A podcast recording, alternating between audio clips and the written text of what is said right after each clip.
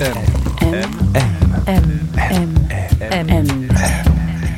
Le goût de M.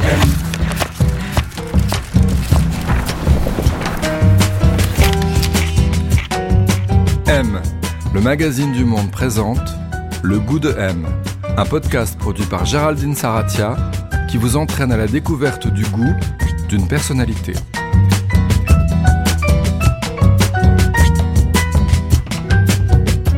Qu'est-ce qu'avoir du goût Réponse cette semaine avec Panayotis Pasco, chroniqueur. On le découvre bien sûr dans le Petit Journal et dans Quotidien de Yann Barthez, mais aussi humoriste, acteur-réalisateur et désormais écrivain. Il est en effet un des gros cartons surprises de la rentrée littéraire avec La prochaine fois que tu mordras la poussière, un premier récit qui flirte avec l'autofiction et dans lequel le jeune homme de 25 ans questionne sa capacité à être en lien avec les autres à être touché, à se sentir approché et plus largement à ressentir des émotions. C'est un livre âpre, introspectif, sans concession. Panayotis Pasco dissèque la relation qui l'unit avec son père, dont la mort possible plane sur le début du récit. Il parle sans détour de sa dépression et plus largement de la difficulté à s'affirmer en tant qu'individu et à devenir pleinement soi.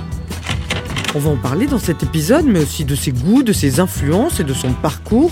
On a rendez-vous chez lui, rive gauche à Paris, non loin de la Seine, une petite rue calme. On pousse la grande porte rouge, on emprunte le large escalier direction le quatrième étage.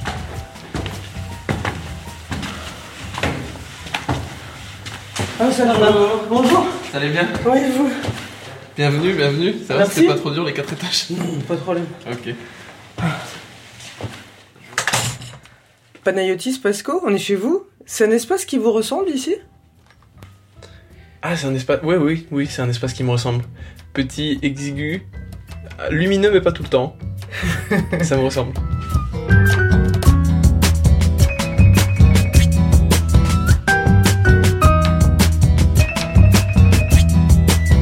L'a suivi dans la grande pièce à vivre de cet appartement avec mezzanine. On s'est installé près de la fenêtre, dans la cuisine ouverte, avec vue sur le jardin. Et là, je lui ai demandé quel était le goût de son enfance, celui dans lequel il avait grandi. Je dirais calqué. Parce que je pense que je faisais très attention à avoir le même goût que les adultes qui m'entouraient. Donc, euh, par exemple, quand j'étais plus jeune, j'écoutais de l'opéra ou du rock des années 70-80. J'étais fan de Toto. euh, des choses que ma génération n'écoutait absolument pas. D'accord, Euh, donc on doit se démarquer, quoi, finalement. en Bah, c'était une envie de se démarquer, c'était une envie de plaire aux adultes, c'était une envie de Hmm. pouvoir entrer en conversation avec un adulte, beaucoup. Euh, moi, j'ai eu la chance de grandir avec un oncle, euh, Thierry, qui est fan de, de, de rock, de musique des années 70, 80, 90. Et du coup, effectivement, je, je pense que je me mettais à découvrir. J'allais en brocante avec mes parents le week-end pour acheter des vinyles. J'avais récupéré une platine et je m'amusais. J'écoutais que des vinyles dans ma chambre, mais vraiment, je me prenais pour un ado des années 70. Euh, J'avais partout des posters de Jimi Hendrix, de Jim Morrison. Ouais. Euh, et je me reconnaissais un peu dans ces idoles-là, donc, euh, enfin, je me projetais du moins. Donc, euh, oui, je dirais calqué. Ouais. Et c'était des goûts que les garçons, les filles de votre âge avaient pas forcément, quoi, en fait. Bah non, pas du tout. Ouais. Quand je disais ah là là, ce son de super tramp, vraiment, on se foutait de ma gueule, quoi. donc, euh, donc non, pas du tout. Alors, vous avez grandi dans l'Essonne, Oui, ça? exactement. Alors, la maison ou l'appartement de votre enfance, il ressemblait à quoi? Il ressemblait à ah c'est marrant, il ressemblait un peu à une à quelque chose, je pense d'effrayant pour les autres, moi de très réconfortant parce que bah, j'ai grandi là, donc c'était le le confort et la sécurité. Mais en fait, j'ai- j'ai un père qui collectionne des vieux cadres avec des photos de famille, mais pas de nous. Oui, d'autres Euh, familles. D'autres familles qui Ouais. l'achètent en brocante, qui retapent. Et donc on avait euh, 500, 600 euh, familles en fait qui traînaient sur les murs et donc il y avait aucun espace sur un mur où il n'y avait pas un cadre. Dès qu'il y avait un espace blanc, fallait qu'on trouve un cadre. Donc euh, tous les murs étaient remplis de cadres en bois euh, avec des photos un peu flippantes euh, de, de personnes du, 20e siècle euh, qui sont évidemment décédées. Donc quand j'invitais des amis à dormir chez moi, c'était un peu compliqué parce qu'il y en avait qui faisaient des cauchemars, qui avaient peur. La, la lumière était un peu difficile euh, parce que bah, la lumière rentrait pas euh, dans cette maison parce qu'il n'y avait pas de mur blanc, il n'y avait pas de choses pour la refléter. Donc c'était une maison un peu sombre, un peu bah, d'époque du coup. Il y avait Ouais. beaucoup d'objets d'époque parce que j'ai des parents qui adorent collectionner, adorent le vintage, adorent récupérer, qui ne jettent rien, qui retapent tout. Donc euh, c'était une maison un peu particulière, un peu d'époque. Et dans votre livre, quand vous parlez de, alors je pense de la ville dans laquelle vous avez grandi, c'est Bondoufle, c'est ça C'est Bondoufle, exactement. Alors je pense que c'est de ça dont vous parlez. Hein. Dans votre livre, vous dites c'est une ville entre banlieue et la campagne, une zone traîtresse, qui est ni la banlieue ni la campagne. Ouais, c'est une zone où le maire a pas su faire de, de choix. c'est un peu ça. C'est-à-dire qu'on avait à la fois des champs et à la fois des barres d'immeubles qui se construisaient. Euh, j'avais des amis qui habitaient à côté de champs et des amis qui habitaient au, au septième d'une barre d'immeubles. Donc à la fois on avait les balades à bicyclette qui ressemblent à la vie euh, rurale et à la fois on avait euh, le bus qui pouvait nous amener dans une espèce d'énorme centre commercial en, en 30 minutes. C'était très particulier en fait, c'était un peu une double enfance, une double casquette. Alors, on parlait de Bondoufle. Votre père, quand vous étiez enfant, il était conseiller municipal à la mairie. Il a été conseiller municipal ouais, à la mairie de Bondoufle. Si vous pensez à cet homme et à ses goûts, vous diriez qu'il aimait quoi? c'est une question compliquée parce que j'ai pas eu l'impression d'avoir accès à ses goûts.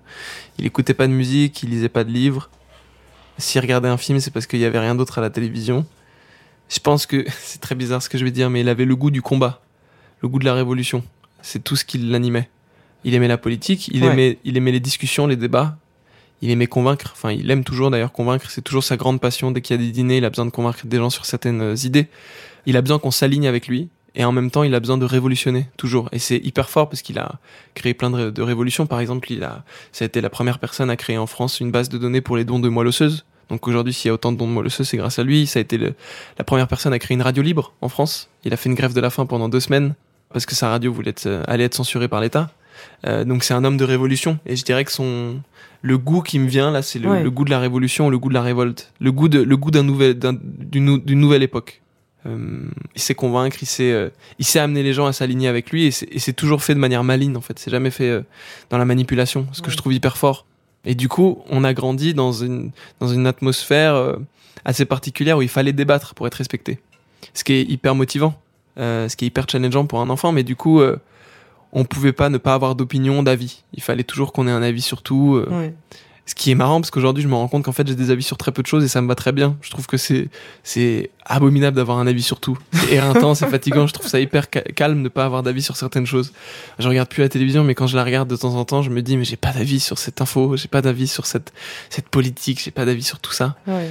Euh, mais quand on était petit, il fallait qu'on en ait un. Donc il était curieux quand même. Oui, mais par contre, il avait quelque chose de très fort, c'est-à-dire que c'était un astre autour duquel fallait qu'on gravite toujours.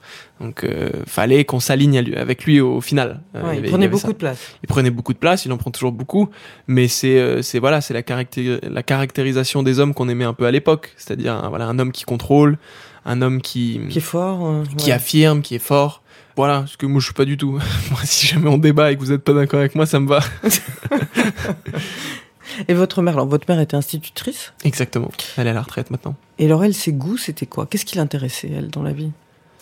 Alors moi je peux vous dire ses musiques préférées parce que j'en ai j'en ai parlé très tôt. Il y a Hey Jude des Beatles, Bohemian Rhapsody des de, de Queen, de Queen que vous avez acheté, oui. Qu'elle m'a acheté, elle m'a acheté le best of. Euh, et il y avait il y avait voilà il y avait des chansons comme ça qui sortaient. Euh, il y avait du Jodassin un petit peu. Il y avait des choses très euh, voilà mais j'ai pas une, un gros souvenir en tout cas d'une d'une mère qui écoute beaucoup de musique.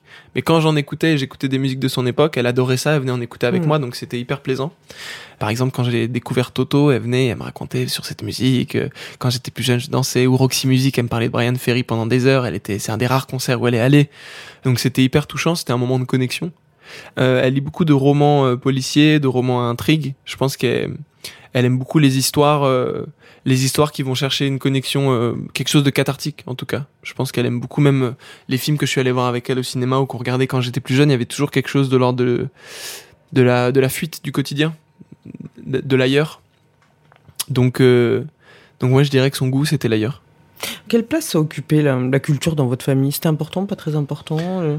C'était à la fois important et pas très important dans le sens où euh, j'avais des, on, on, est, on est six enfants, donc il y en avait qui étaient très attirés par la culture, d'autres moins, et ça a jamais été un problème. Enfin, on ouais. a jamais. Et vous été... avez tous trois ans d'écart et vous, vous êtes le dernier. À peu près, ouais, ouais. ouais. en gros. Mm. Et ça a jamais été, enfin voilà, on n'a jamais été ni trop poussé vers la culture ni pas assez.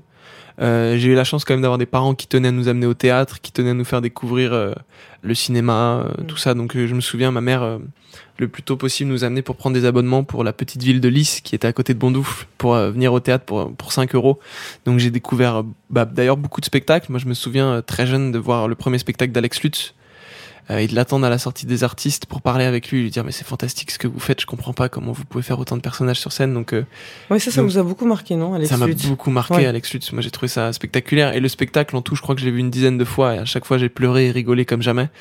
Mais pour vous dire, en tout cas, c'est grâce à mes parents que je peux découvrir Alex Lutz quand j'ai, je sais pas, 13, 14 ans. Donc, je pense que ma vocation euh, ou mon envie de devenir un artiste euh, arrive parce que j'ai des parents qui m'y autorisent. Ce qui est Mm. quand même une chance. Il y avait un plaisir de manger dans votre famille? Euh, ouais, mon père cuisine énormément. en fin de semaine, c'était les restes. Ça, je m'en souviens. C'était des tartes avec les restes. C'était tout ce qui avait été consommé, on en faisait une tarte. Donc des fois, ça faisait des tartes euh, surimi, poireaux. euh, c'était très particulier, mais mais euh, ouais, mon père cuisine énormément. Comme j'en parle dans le dans le livre, depuis qu'il a appris qu'il était malade, il prend beaucoup plus de plaisir à cuisiner, ce qui est hyper agréable. Il prend vraiment du plaisir à à foutre un bout de son âme dans un plat et à nous regarder se foutre ce bout d'âme dans le gosier. Donc euh, moi ça me ça me fait vraiment plaisir de découvrir ça euh, cette facette en tout cas chez lui parce qu'avant c'était plus il faut manger donc je vais cuisiner. Maintenant c'est il faut vous nourrir. C'est c'est un peu différent. M, le magazine du monde présente le goût de M. Alors, où est-ce qu'on est, la Panayotis Là on entre dans mon salon Ouais. qui est aussi ma cuisine parce que c'est un salon que, qui est grand et ouvert mais c'est ma pièce de vie. Il ressemble à quoi, ce salon, vous diriez? Il ressemble un peu à moi, hein, là. Il Ah est- ouais ouais, ouais, ouais, il est en désordre. Il y a un gros canapé euh, qui est marrant parce que si on sait pas qu'on est en, en- en dépression, on se dit juste qu'on a un canapé trop moelleux, parce qu'il est vraiment moelleux. Il a l'air Euh, confortable. il est très confortable. Euh, il y a une grande télévision pour regarder plein de films, plein de séries. Il y a un petit E.T. Enfin, assez grand quand même. assez grand, très, bah, très grand, presque a- mètre. Ouais. à taille humaine. Enfin, c'est Ouais. pas un humain, mais on, Ouais. on s'est compris. Ça a été important, Iti Non, pas forcément. Non, non, Ah. mais j'aimais bien, j'aimais bien l'image en fait. J'aime bien l'image d'E.T. Je la trouve euh, rassurante. Mais c'est marrant parce que j'ai plein de potes qui sont venus, qui l'ont pas vu, qui l'ont découvert après en étant assis et que ça a effrayé. Ah Moi, je le trouve hyper, euh, hyper calme, hyper doux. Ouais. Ouais. Et puis, il y a quelques bouquins, là, voyons. Vous avez Ah quoi, oui. là? Ouais. Alors, il y a beaucoup de bouquins tristes à mourir sur l'écriture Ah ouais de, voilà, l'anatomie du scénario, où va y avoir Save the Cat de Blake Ouais. Snyder, qui sont d'une tristesse à mourir parce que c'est des... Il y a tous les scénarios de Foria, il y a tous les scénarios de Fleabag. Ah ouais, vous avez lu tous les scénarios de Foria? Ouais. C'est une série qui vous a beaucoup marqué? Non, pas forcément, mais je l'ai trouvé euh, Bien écrite? très bien écrite, ouais. Ouais. Moi, j'ai un truc que je sais pas faire en, en écriture, c'est que j'ai du mal à aimer les personnages. J'ai du mal à rentrer dans leur tête. Et je trouve que Foria, c'est très fort pour ça, en fait. On était dans Ouais. la tête de chaque personnage. Ouais. Et du coup, je voulais voir comment ils avaient fait à l'écriture. Ouais. Euh, À chaque fois qu'il y a un truc que vous trouvez bien fait, vous essayez de comprendre comment c'est fait exactement. Toujours avec cette euh, aura de petit stagiaire, euh, j'essaie de comprendre comment les gens ont fait.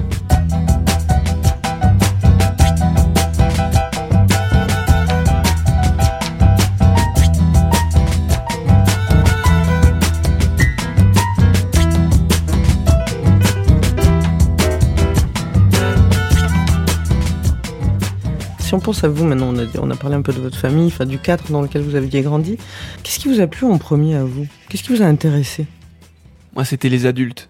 Et Ah d'ailleurs, ouais. c'est marrant parce que là, je deviens très récemment un adulte et je regrette énormément l'enfance. Donc, euh, enfin, je me suis pris un la flambée retour. Mais, euh, D'avoir moins été enfant dans votre enfance mais, euh, mais c'est marrant. Ma mère me l'a dit il y a pas longtemps. Elle m'a dit "T'as jamais été jeune."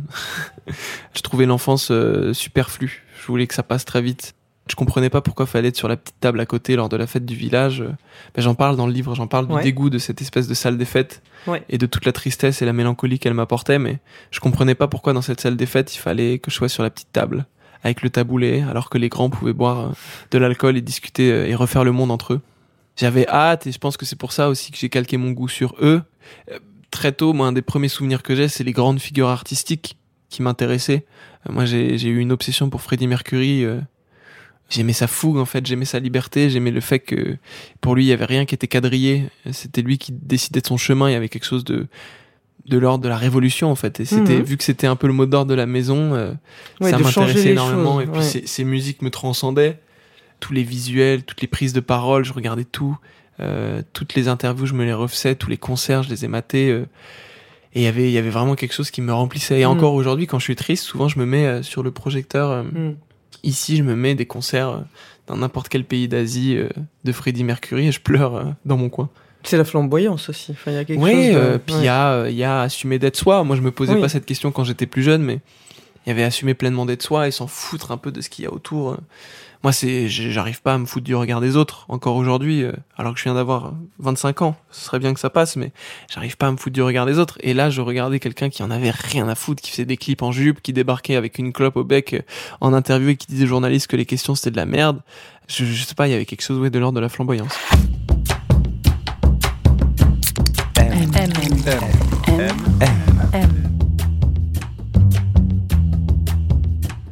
Depuis petit, j'étais vraiment des grosses boules d'émotions qui, qui jaillissent et j'ai besoin d'écrire pour en parler. Et la première fois que j'ai commencé à écrire, j'étais très jeune, ça devait être autour de 10 ans, c'était parce qu'on y avait un, un, gros drame dans la famille.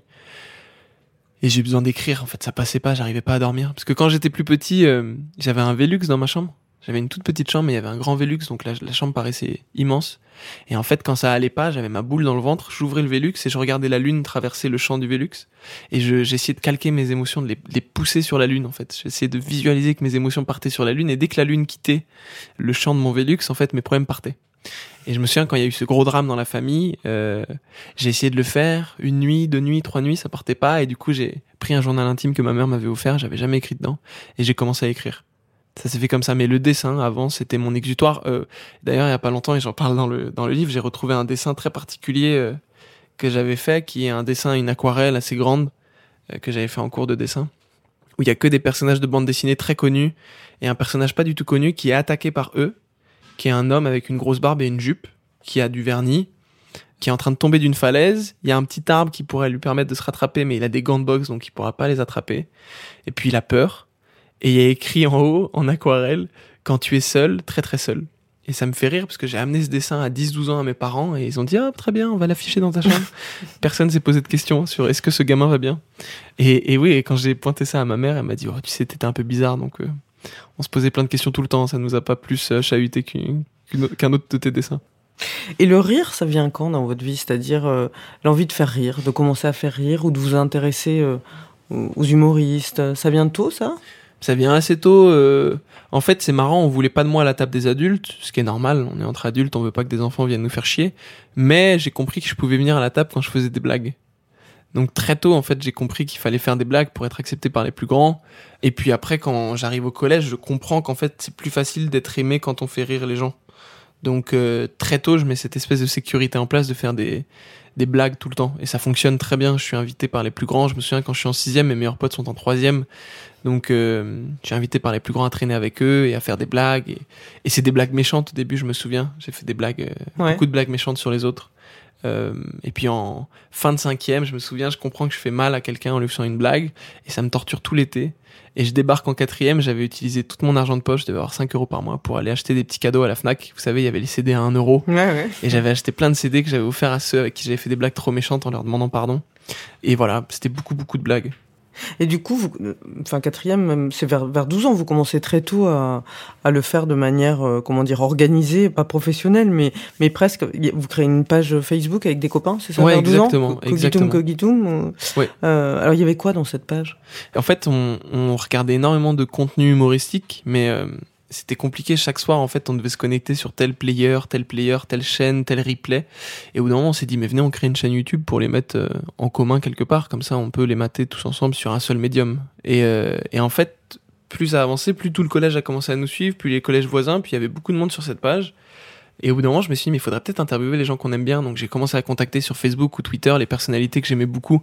Ça pouvait être les comédiens de 10 minutes à perdre, ça pouvait être. Euh, ça sera la première interview que ouais, vous allez faire. Ouais. Mister V, ça a été, ça a été Kian Kojandi qui faisait bref à l'époque. Ça, Ça vous plaisait beaucoup, ça? Ouais, Bref, ouais, c'était super. Et euh, Il y avait Omar et Fred, il y avait époque le SAV, Ouais. donc je les contactais tous sur Twitter parce que c'était l'avènement de Twitter, donc c'était un peu le moment où les réseaux sociaux, euh, Oui. tout le monde se disait on peut contacter qui on veut, donc je leur écrivais, je leur envoyais des messages 15-20 fois. Donc voilà, et en fait, je commence à interviewer des petites personnalités, je poste les petites vidéos que je filme avec mon frère sur la page Facebook, et ça commence à prendre un petit peu, en fait, il y a de plus en plus de, de collégiens, collégiennes qui nous suivent, et au bout d'un moment, on commence même à me contacter pour faire des interviews, donc c'est hyper agréable comme sentiment.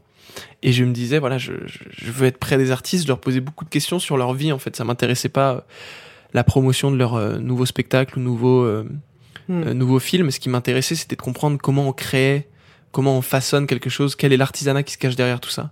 D'accord, oui, donc c'était plus ça, c'était pas pour devenir euh, journaliste, c'était pour essayer de, de, de, voir comment eux étaient devenus. Comme un stagiaire. Oui, c'est ça. Exactement, exactement. C'était des, des petites conférences en fait euh, auxquelles j'avais le droit d'assister. Petite masterclass privée, quoi. Exactement, exactement, gratuite en plus. Ouais. Et, euh, et en fait, au bout d'un moment, je me suis rendu compte, mais je crois que je veux être artiste. En fait, je veux pas interviewer des artistes, je veux en être un. Et ça, c'est assez tôt que vous vous dites ça? C'est vers mes 16 ans. D'accord. Donc à cette époque, vous faites des vidéos sur Vine, sur YouTube. Exactement. À 17 ans, euh, enfin ou 16-17 ans, c'est à cette époque que vous êtes repéré en fait. Parce ouais. Que, euh... Je passe, on me propose de passer un casting pour la télévision. Voilà. Je euh... me dis que jamais je vais l'avoir. Je fais ce casting euh, bon enfant avant les vacances, euh, comme si voilà c'était une bonne chance pour voilà c'était un bon moment pour apprendre des choses. Et on me rappelle avant la rentrée, dix jours avant la rentrée, bah t'es pris pour l'émission. Et donc moi je continuais en même temps je passais mon bac c'était pour le petit journal, donc Mon bac S, c'était pour ouais. le petit journal, et en même temps, j'allais tous les tous les week-ends tourner dans des salons, et euh, en semaine, je, je loupais une demi-journée pour aller faire des plateaux. Euh. Donc euh, ouais, c'était assez surprenant comme moment, c'était assez compliqué à gérer aussi pour un jeune adolescent, mais c'était c'était impressionnant. Dans l'emploi du temps, dans l'exposition que ça donnait aussi. Dans l'exposition, plus l'emploi du temps, c'était c'était une... j'ai toujours dormi assez peu, donc ça m'allait de faire 5 heures, 6 heures par nuit. Mais euh, ce qui était dur, c'était l'exposition.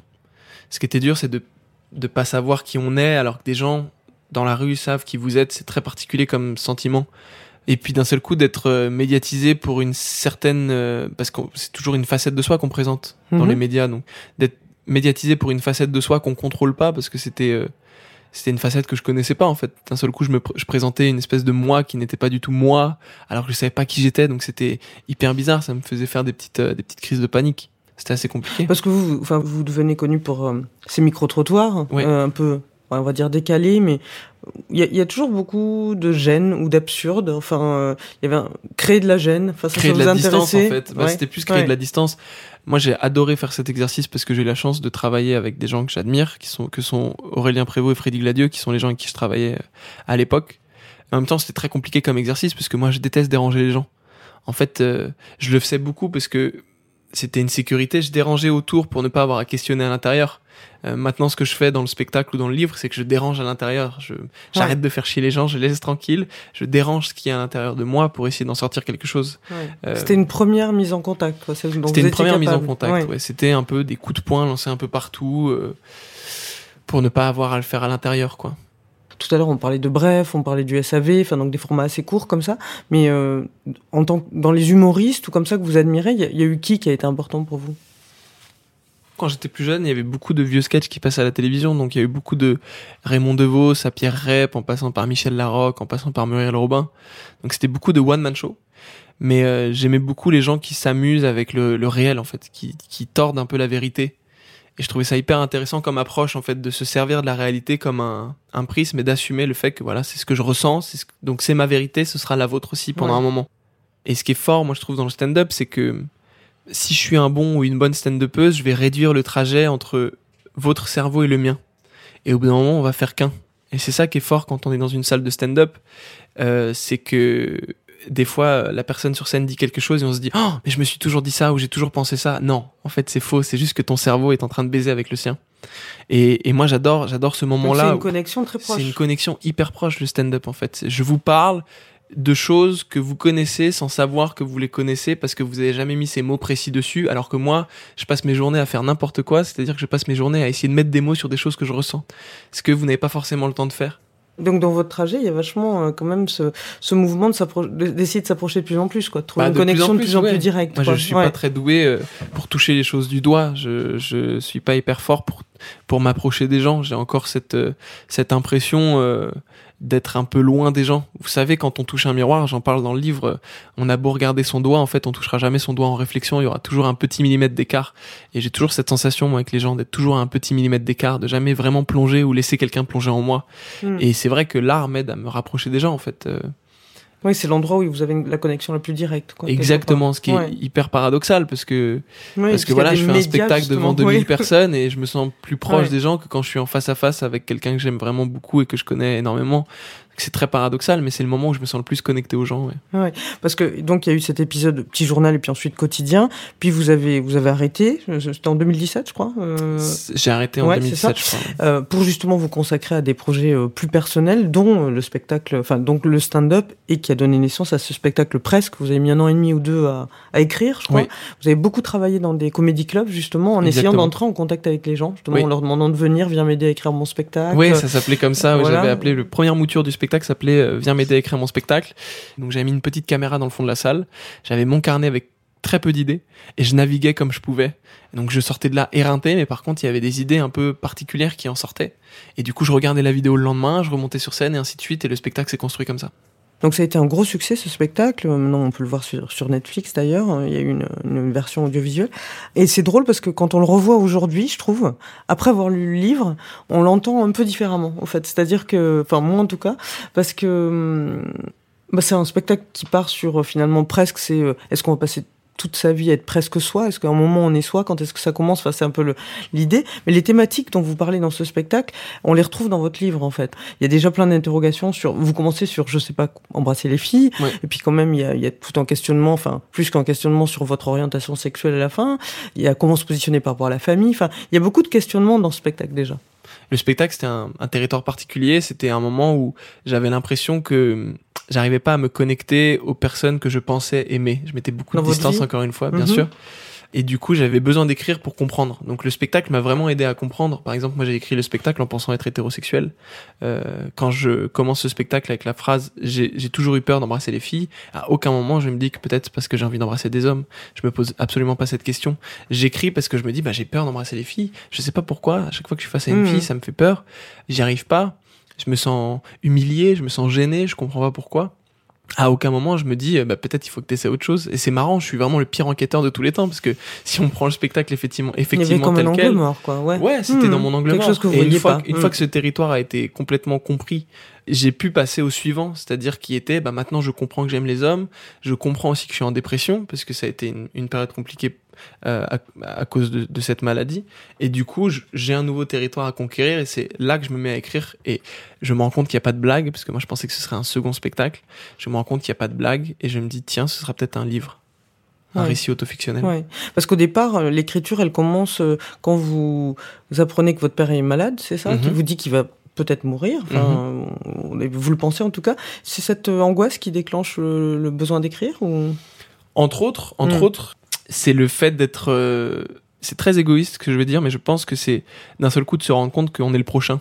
Je me suis beaucoup questionné parce que au début, quand mon père nous annonce ça, moi, je- je- m'annonce ça d'ailleurs à moi en premier. Je sais pas pourquoi, mais je ressens pas grand chose et ça me fait peur de pas ressentir grand chose. J'ai l'impression d'être un sociopathe. Et puis après, quand je comprends, je me rends compte qu'en fait, ça fait de moi un adulte et je me rends compte que je suis le prochain à venir. Et d'un seul coup, de me rapprocher de cette sensation me rapproche énormément de mon père, qui est en train de la vivre de manière très frontale, puisque lui, ça va prochainement arriver, potentiellement. Et donc, d'un seul coup, j'ai une, une vague d'empathie envers lui, alors que c'était un moment où je commençais à prendre de la distance avec lui, parce que j'essayais psychologiquement de le tuer, en fait. Euh, ouais, ouais. c'était un voilà, mon père a toujours eu une voix très très importante dans ma tête. Euh, et là, je, je sentais que c'était le moment où il fallait que je fasse disparaître cette voix, que je devienne un, un homme à part entière et plus un homme qui, a, qui est dicté par la volonté d'un autre. Donc j'ai essayé de le tuer, donc je prenais de la distance, naïvement en pensant que ça allait aider, et d'un seul coup, ça me remet très très près de lui, en fait, de comprendre qu'il va peut-être bientôt mourir. Donc je mets cette, cette, euh, cette espèce d'idée en tête, cette course contre la montre, de le tuer psychologiquement avant qu'il ne meure. J'ai failli appeler le livre La bonne distance, parce que je reprenais le dilemme du hérisson de Schopenhauer, en fait, qui est, c'est une prof de philo quand j'étais plus jeune qui m'en a parlé de ce dilemme en me disant, enfin, qui s'appelle aussi le dilemme du porc épique, qui m'en a parlé et qui m'a dit, euh, ça te servira à un de ces quatre, je comprenais pas pourquoi. Et en fait, euh, le dilemme du hérisson dit que quand un hérisson naît, il a des piquants qui sont mous, et sa première hibernation peut lui être fatale parce que s'il se colle trop près à ses confrères, il va se faire piquer et mourir d'hémorragie ou d'infection, et s'il se met trop loin de ses, de ses frères, il va mourir de froid. Donc de la survie du hérisson euh, dépend sa capacité à trouver la bonne distance avec ses congénères. Et cette quête, c'était ça. La quête du livre, pour moi, c'est un gamin qui de trouver la bonne distance avec son père. Et en se posant cette Ouais. question, il trouve la bonne distance avec les autres aussi. Dans votre livre, il y a aussi, euh, vous en parliez au tout début, mais c'est aussi l'histoire de la perte d'un goût, d'un goût de vivre, d'un goût des choses, d'un goût de quand on est déprimé, en fait, c'est-à-dire de plus euh, ressentir le goût pour les choses. Un petit peu, un petit peu, oui. Bah en fait, je suis atteint de ce qui s'appelle une dépression mélancolique, qui est un... le plus gros type de dépression qui existe. Je sais pas comment comment définir ça, mais c'est la dépression d'Emmanuel Carrère dans Yoga, par exemple. C'est une dépression très grave, euh, très complexe à gérer, qui m'est tombée dessus un peu tôt et, euh, et qui est vraiment très particulière. Euh, c'est une grosse péjoration de l'avenir, donc l'avenir n'existe plus, la catastrophe va arriver, on va mourir Mhm. très bientôt et sûrement parce qu'on va se pousser à mourir. Euh, le passé est un poids impossible à porter et le présent est horrible à vivre. Euh, on trouve aucune joie partout, on produit plus de sérotonine, c'est terminé, le bonheur n'est plus là, tout est sombre, tout est euh, irradié en fait. Et là, si vous voyez autant de plantes dans mon appartement, c'est parce que euh, ça a été une de mes reconquêtes en fait. Ça a été euh, de me reconnecter à certaines choses, de reprendre le temps et, la patience de faire pousser des choses, de faire germer des idées, tout comme de faire germer des plantes. C'était cette idée-là parce que moi, je me suis rendu compte que ce qui est compliqué, je pense, pour tout type de dépression, c'est qu'on se met à ne plus vouloir, euh, à ne plus vouloir participer à la vie. En fait, la vie nous, passe devant et on pédale un peu à côté de la bicyclette. Moi, je vois la dépression comme d'un seul coup, on est enfermé dans une pièce sans fenêtre, sans lumière, sans chauffage et on n'a rien d'autre à faire que de se parler à soi. Et donc, ces moments-là sont des moments où on est connecté à, s- au, au- au vrai soi, à celui qui est apeuré, celui qu'on essaie de camoufler au quotidien. C'est terrifiant. Surtout la dépression mélancolique, c'est une dépression qui s'appuie sur la terreur en fait. Pour euh, vous la décrire un petit peu, c'est le corps qui produit plus de sérotonine, le cerveau qui essaie de se détruire, et du coup qui vous envoie vos plus grandes peurs inconscientes, qui les rendent concrètes. Donc d'un seul coup, vos plus grandes peurs, bah, par exemple la peur d'être rejeté par les autres, surgit et, euh, et devient concrète. Et on se met à projeter des choses, on se met à imaginer des choses. C'est très complexe et du coup c'est la peur et la terreur qui, qui règnent. Donc c'est très compliqué de se reconnecter au quotidien dans ces moments-là. Mais votre livre, il est, il est très fort pour ça aussi, parce que justement, vous avez réussi à parler de peut-être vos plus grandes peurs. C'est très intéressant, la peur en littérature, enfin, le, ce qui nous fait le plus peur, ce que, ce qu'on veut absolument jamais montrer aux autres. Bon, bah, c'est ça que vous avez essayé d'écrire, et donc, bah, forcément, ça, ça fait écho, ça résonne, hein, en nous tous. Je voulais savoir si ça, c'était aussi votre, ce type de, de voix, de parole, cette façon de s'adresser au, au lecteur ou au spectateur. Est-ce que ça, c'était votre goût aussi dans les œuvres des autres? Est-ce que c'est ce que vous aimez dans les livres, dans les films vous totalement. euh, Moi, j'aime quand je me sens privilégié d'être connecté à une histoire. Moi, les livres que j'aime, ça va d'Emmanuel Carrère à Édouard Louis, à Constance Debré, à Annie Ernaux. Ce sont des, des personnes qui nous parlent d'eux et en fait, on se transpose, on s'envoie euh, en l'air avec eux. Et je trouve que c'est cette, cette force, en fait, c'est de partir dans un ailleurs avec une personne qu'on connaît pas, mais qu'on a l'impression de, on a l'impression d'être connecté plus que jamais à cette personne. Moi, là, je suis en train de lire euh, tout Annie Ernaux depuis son prix Nobel. Je me suis dit, il faut, il faut quand Ah même ouais que tu en lises plus. Et, euh, et voilà, là, je lis Les années en ce moment, euh, qui est une espèce de, bah, d'ailleurs, on parlait de mémoire collective, qui est une espèce d'autobiographie collective. C'est très étrange. Et moi, qui adore ces années 70-80, j'ai l'impression de les vivre à travers elles. Et il y a des moments où j'ai l'impression d'avoir vécu des moments de sa vie, alors que j'étais même pas né. C'est ridicule. Mais il y a des moments où je suis tellement connecté. Parce qu'elle parle de ses peurs, elle parle du fait qu'elle écrit pour se préserver de la folie, elle parle du fait que qu'elle a perdu énormément de choses dans sa vie, qu'elle a peur d'en reperdre de nouvelles. Et je me sens, je me sens connecté à cette personne. Alors que c'est Annie Ernaux, c'est une, c'est une dame euh, aujourd'hui qui doit avoir 75, 80 ans. On n'a pas du tout vécu la même chose. On ne se connaît pas. Mais je suis Annie Ernaux pendant un moment. Et, et moi, c'est ce que j'aime. J'aime l'art parce que ça me permet de m'oublier, de, me- de me plonger euh, euh, corps et âme dans une personne et de découvrir ce que cette personne a comme rapport au monde. Et ça me permet de mieux comprendre le mien. Et c'est ce que j'aime dans les œuvres d'art depuis petit. M, M. M, M. M. M, Le goût de M.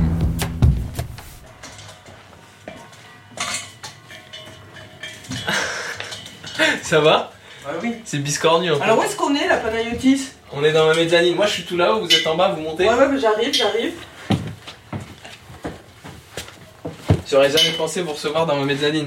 C'est vraiment l'endroit inaccessible. Ah bah, quand même. C'est mon bureau. Alors c'est votre bureau ici. Oui, ça va, vous allez Ouais. bien Attention à la tête. il est chouette. C'est là que vous avez écrit votre livre Il fait 45 degrés. C'est là que j'ai écrit mon livre, beaucoup. Ouais. En fait, c'est marrant, quand j'arrive pas à dormir, je monte ici là-haut Ouais. et j'ouvre un peu le, Le Velux. et j'écoute un peu euh, la nuit. Et du coup, j'ai un grand mur là-bas. Là, c'est pour un autre projet en ce moment de long métrage. Ouais. Mais sinon, j'avais ce mur-là qui était rempli, rempli de post-it et de chapitres et de, de, de textes un peu nuls ah, mis partout. Et puis à un moment, j'ai dû faire du tri, tout ranger, tout mettre en ordre. Et je l'ai fait sur ce mur. Ok. Un bureau en bois. Un petit Simple. bureau en bois. Il y a un lit pour euh, évidemment faire chambre d'amis. Et puis là, vous attendez que la lune passe alors du coup. Plus C'est ça. maintenant, mais, mais, mais ouais. Et il y a les chats qui, qui, peuvent- qui ont le droit de monter là-haut. Et beaucoup de bazar dans le coin parce que, encore une fois, cet appartement n'a pas assez de rangement, donc je sais pas par où ranger les choses.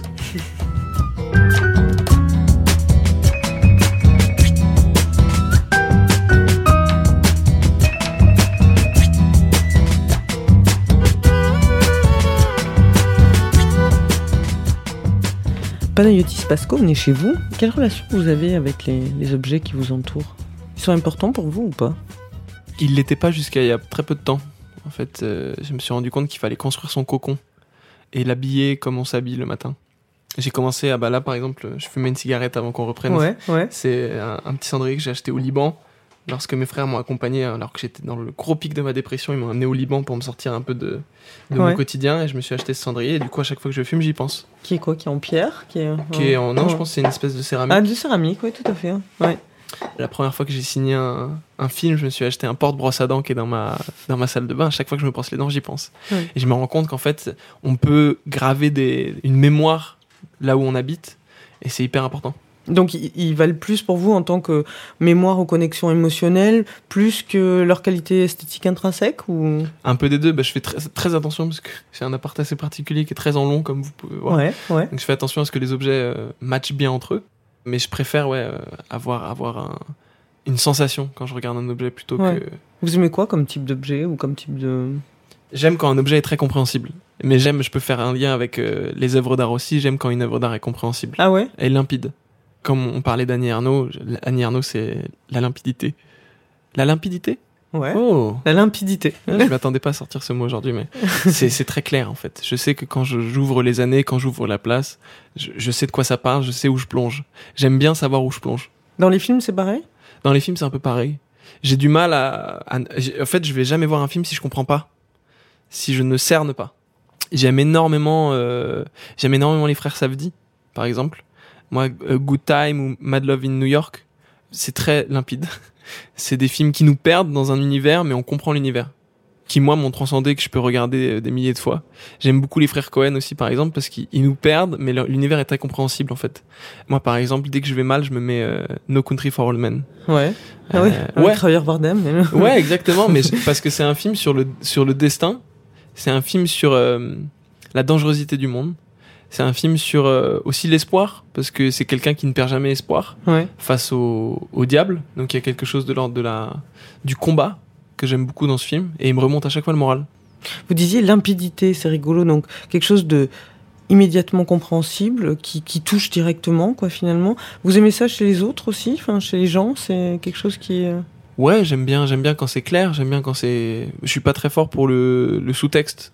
J'aime bien, voilà, il y a les franco, j'aime bien euh, parce que c'est quelque chose que je combats aussi. Moi, Ouais. je- Mais j'aime bien être franc et j'aime bien euh, quand c'est compréhensible et très franc aussi de Ouais. l'autre côté. Vous me disiez, donc, vous aimiez les objets simples, les vêtements, c'est- important pour vous? Ouais, mais toujours très simple. Bah vous voyez Ouais. comment je suis habillé. Ouais. J'ai- jamais des vêtements très compliqués. Avec des couleurs euh, pas trop d'imprimés Ouais, mais- non. je- Puis je cherche surtout la, la simplicité, euh, la sobriété. Souvent, quand j'aime bien, par exemple, une, une marque de t-shirt, je vais en acheter 20. Ouais. Et, euh, et un jour sur deux, j'aurai le même t-shirt et les mêmes, j'ai les mêmes, j'ai que les mêmes chaussettes, euh, les mêmes caleçons. Je, je suis très simple. Enfin, simple, c'est-à-dire vous avez fait des choix, quoi. J'ai fait des choix. Au cours de votre vie, vous avez l'impression que vos goûts, ils ont beaucoup évolué, ou pas? Ou vous aimez toujours les mêmes types de choses?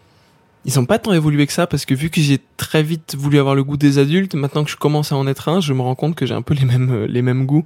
Donc il y a des pans qui s'ouvrent, qui se ferment, mais par contre j'ai pas l'impression que mes goûts aient énormément évolué. Hmm. En musique, j'écoute toujours à peu près la même chose. Vous aimez quoi, justement? Enfin, Qu'est-ce que vous sauriez dire, le type de choses qui vous plaît en musique? En musique, Ouais. J'aime beaucoup ce qui est un peu rock, j'aime beaucoup ce qui est un peu contrasté, j'aime pas forcément la pop. Donc j'aime bien, euh, j'aime bien les prises de position, j'aime bien les choses un peu euh, qui sont dénaturées, je sais pas comment dire, qui Vous sont aimez peu- quoi, par exemple Dites-moi un ou deux noms, ouais. Bah, euh, pour parler de lui, parce qu'on attend son nouvel album Frank Ocean, par exemple. Est-ce que vous diriez que vos amis ont du goût? Ah oui, totalement. Ah ouais? Et d'ailleurs, c'est marrant, je me suis rendu compte il y a pas longtemps que j'ai que des amis qui ont du goût. Mais j'ai beaucoup d'amis euh, qui sont devenus euh, directeurs artistiques ou qui sont Travaillent dans des sphères alors que je les connais depuis une Ouais. dizaine d'années, mais mais c'est marrant, j'ai toujours et j'ai j'ai toujours aimé traîner avec des gens qui ont du goût pour pouvoir encore une fois calquer le mien sur le leur. C'est-à-dire vous apprenez beaucoup, vous observez Oh, beaucoup. J'adore, j'adore ça. Ouais. Dès que je vois mes amis, on a un jeu par exemple, bah, je peux, je peux en parler à vos auditeurs ou vos auditrices, mais j'adore ce jeu. C'est le jeu du Shazam, on appelle ça. C'est-à-dire qu'on se met en groupe, on, prend une enceinte, on se connecte tous à l'enceinte, et chacun balance un son. Et si on le connaît, il passe son tour. Et si on le connaît pas et qu'on Shazam, il a le droit de rejouer.